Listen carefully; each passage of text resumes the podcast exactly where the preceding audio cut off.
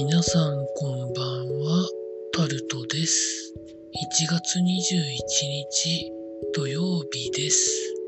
今日も時事ネタからこれはと思うものに関して話していきます。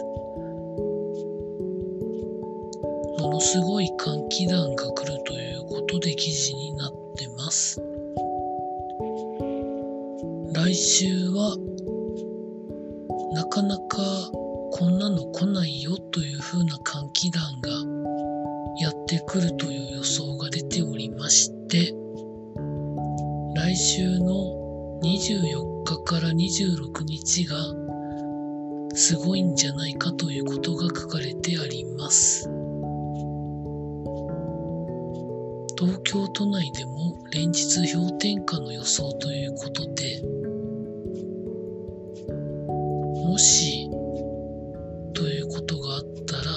かかもしれないらしいですね。ということで天気に関しては最新の情報を手に入れていただいて賢明な判断をしていただきたいなと思います。続いて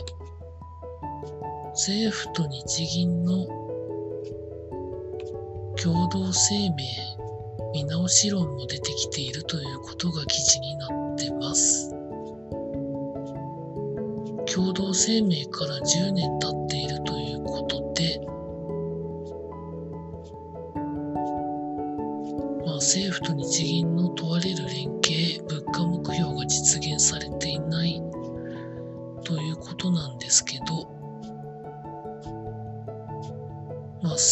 と日銀が共同で出した声明の中には、物価安定目標を2%にするですとか、まあ、金融政策と財政政策のうんぬんかんぬんということがまあ書かれてあるんですけど、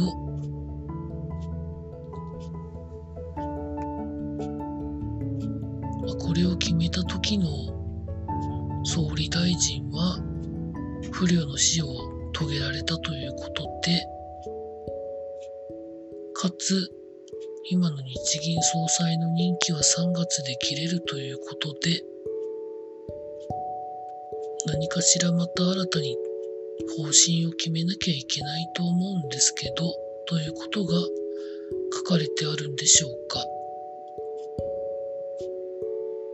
物価のことをでも考えると、今の急な物価上昇に関対しては何かしらの対策を金融政策的にもやらなきゃいけないんじゃないんですかと思うんですけど、日銀は直近でやったのは国債のまあ利回りですよね。10年もの国債の回りに関してちょっと方針を変えたぐらいで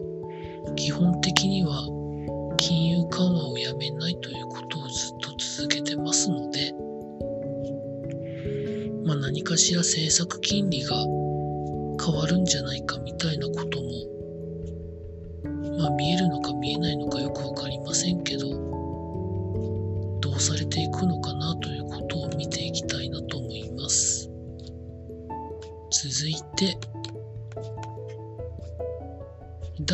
第2子以降の上積みの場合児童手当が2兆円から3兆円必要になるんじゃないかということが試算として出ているということが記事になってます。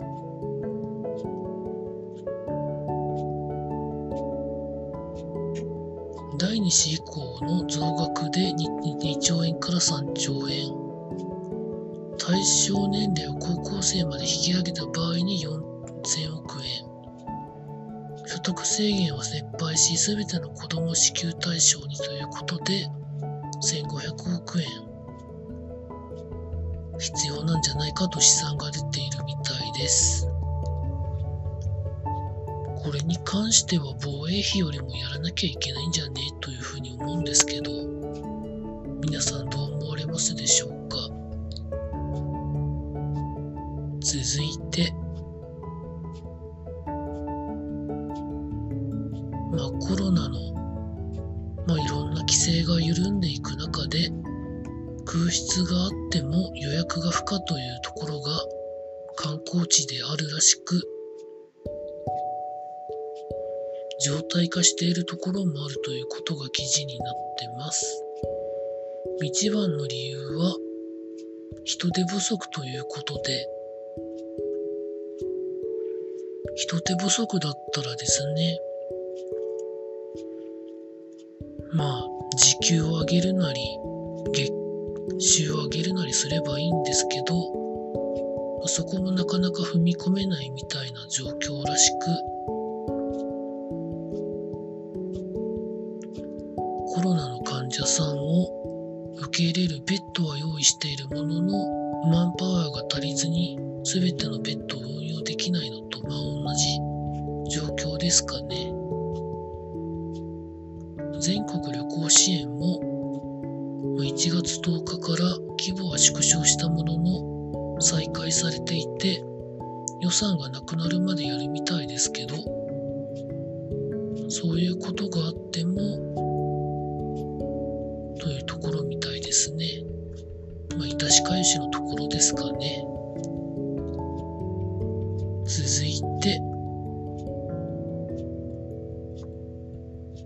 経済のところで、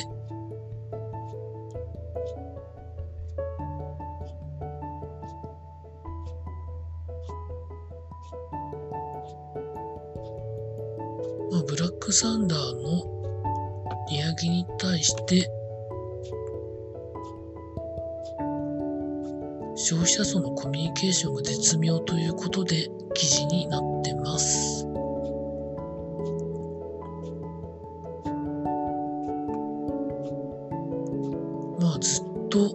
発売から値上げをしてこなかったということがまああるということで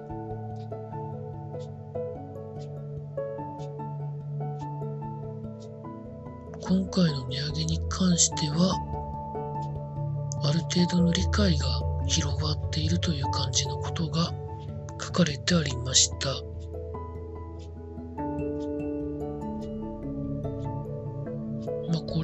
ことじゃないんでしょうかね。単純に。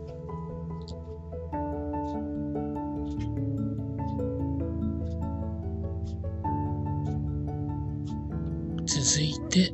スポーツのところで、大相撲の初場所、東京場所は、満員御礼が12日間あって、千秋楽は完売、集客は想定以上だったということが記事になってます。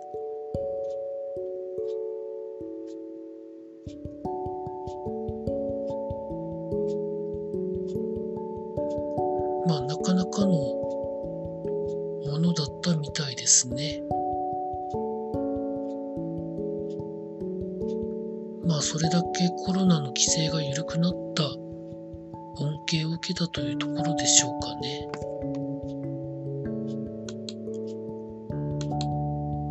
続いて、ボクシングの京口選手が結婚を発表したということで記事になってます。これはそれ以上でもそれ以下でもありません。続いて、プロレスの武藤敬司選手の引退試合の相手が新日本プロレスの内藤哲也選手に決まったということが記事になってます。試合は東京ドームで2月21日に行われるそうです。何かしらあったんでしょうね。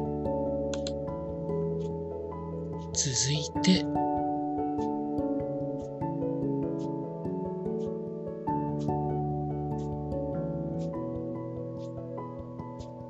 まあ、最後に、今シーズンはオークランド・アスレチックスへ1年契約で移籍する阪神に所属していた藤浪選手が阪神の選手からサプライズを受けるというふうなことが記事になってます。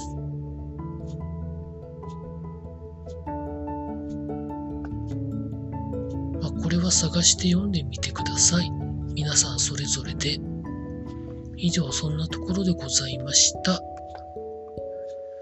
今日は出かけませんでしたが、明日は出かける予定にしております。以上、スタルトでございました。